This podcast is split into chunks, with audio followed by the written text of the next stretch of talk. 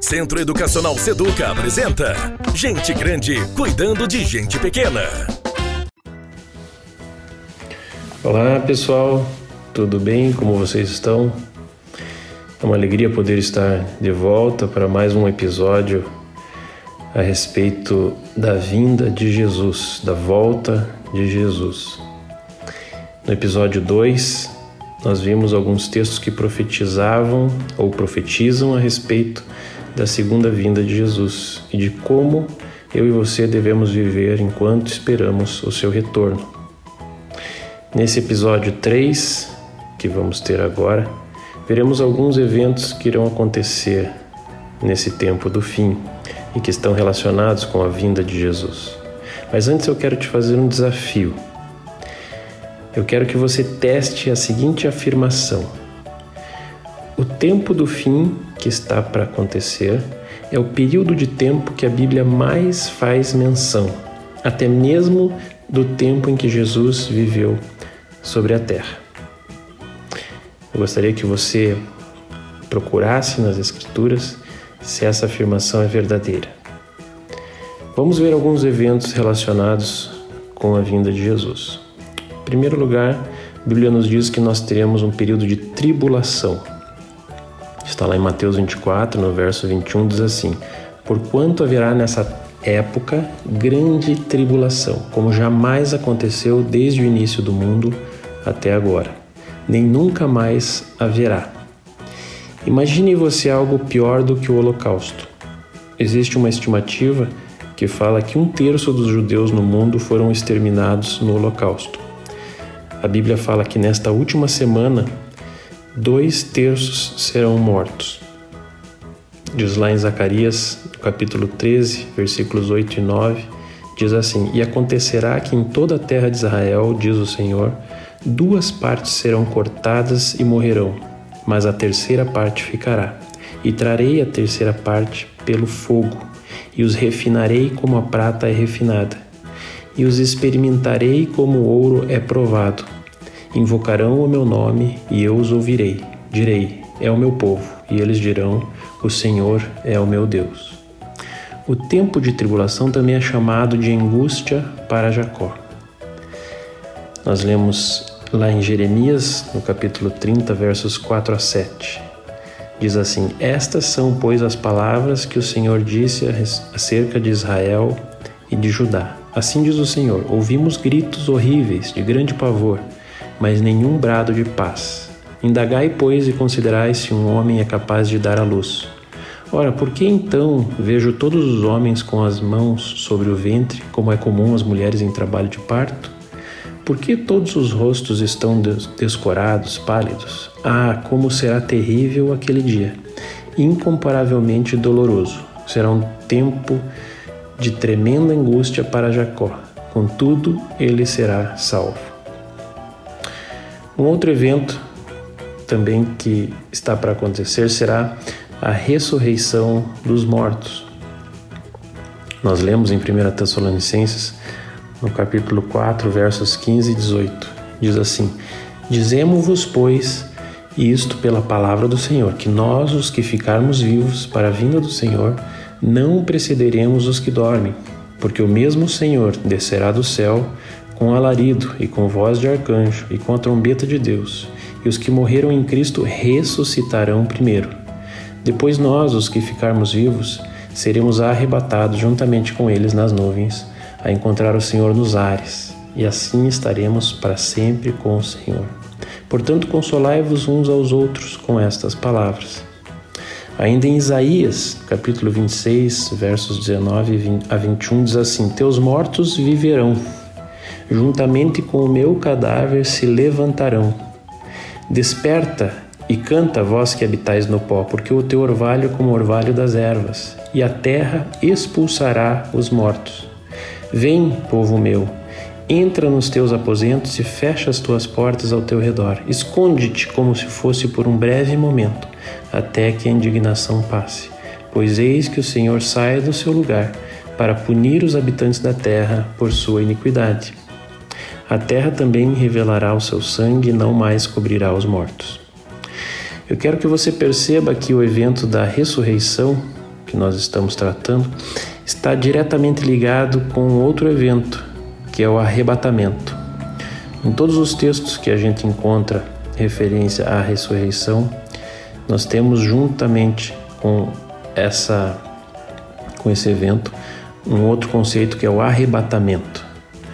Vamos ver lá em 1 Coríntios, capítulo 15, verso 52, diz assim: No momento, num abrir e fechar de olhos, ante a última trombeta, porque a trombeta soará e os mortos ressuscitarão incorruptíveis, e nós seremos transformados, mudados.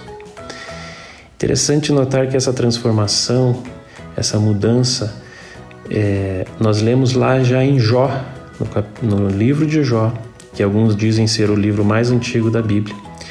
É, o próprio Jó já sabia disso.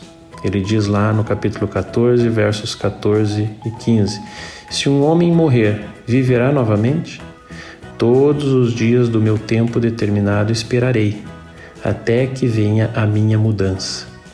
Tu chamarás e eu te responderei. Tu desejarás a obra das tuas mãos. Ou seja, ele sabia que haveria um dia onde Deus é, iria chamar né? onde que Paulo diz lá com, com a voz né? de arcanjo, e, e ele seria mudado, seria transformado. Paulo chama o arrebatamento da igreja de bendita esperança, e eu estou muito ansioso por esse dia. Um outro evento que nós lemos nesse fim dos tempos é o casamento. Jesus mesmo Diz em Mateus 25, 10: E tendo elas ido comprar o óleo, chegou o esposo, e as que estavam preparadas entraram com ele para as bodas, e fechou-se a porta. Jesus nos diz que um dia iremos nos encontrar para as bodas do Cordeiro. Paulo também faz menção a um casamento entre Cristo e a igreja, lá em Efésios, capítulo 5, versículos 31 e 32. Ele diz assim: por isso deixará o homem seu pai, sua mãe, e se unirá à sua mulher, e serão dois uma só carne. Grande é esse mistério. Porém, digo a respeito de Cristo e da Igreja. Em Apocalipse vemos que João teve uma visão desse casamento. Diz assim: E eu, João, vi a santa cidade, a nova Jerusalém, que de Deus descia do céu, adereçada como uma esposa ataviada para o seu marido. Apocalipse 21, verso 2. E ainda no capítulo 19, verso 7, ele diz: Alegremo-nos e regozijemo-nos, e demos-lhe honra, porque é chegado o casamento do cordeiro, e a sua esposa já se aprontou. Nós temos ainda mais dois eventos. Um é o reino milenar de Cristo, ou é, comumente conhecido como milênio. Né? A nós, a igreja e o corpo de Jesus, é prometido um governo durante o reinado de Cristo na terra. Lá em Apocalipse, capítulo 2, verso 26, diz assim: E ao que vencer e guardar até o fim as minhas obras, eu lhe darei poder sobre as nações. E ainda no capítulo 5, verso 10 diz: E nos fizeste para o nosso Deus reis e sacerdotes, e nós reinaremos sobre a terra.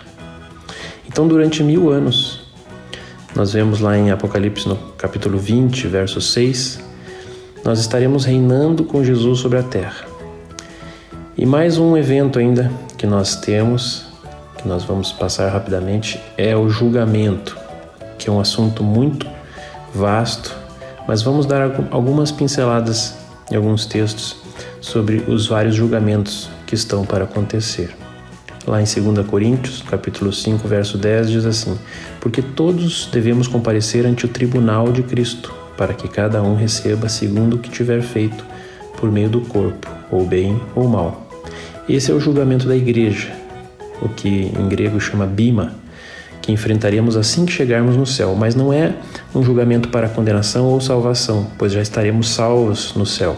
Esse é apenas um julgamento para recompensas prometidas e que alguns terão e outros não terão. Ainda em Apocalipse, no capítulo 19, versos 20 e 21, diz: E a besta foi presa, e com ela o falso profeta, que diante dela fizeram os sinais com que enganou os que receberam o sinal da besta e adoraram a sua imagem.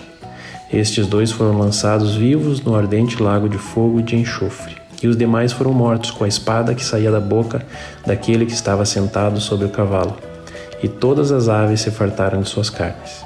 Esse sim é um julgamento após a guerra do Armagedon, que determina o início do governo milenar de Jesus na Terra.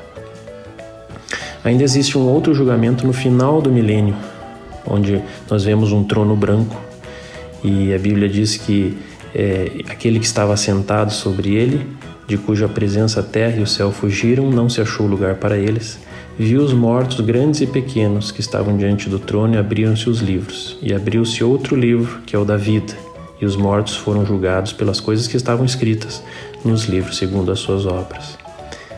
Lá em Apocalipse, no capítulo 20, nós lemos isso, versos 11 e 12. Então, esse episódio foi um pouco mais extenso para que a gente abordasse esses eventos que estão para acontecer. E no próximo episódio nós veremos o propósito de cada um desses acontecimentos, o porquê que eles vão acontecer. E espero contar com você. Até lá e um abraço. Gente grande cuidando de gente pequena.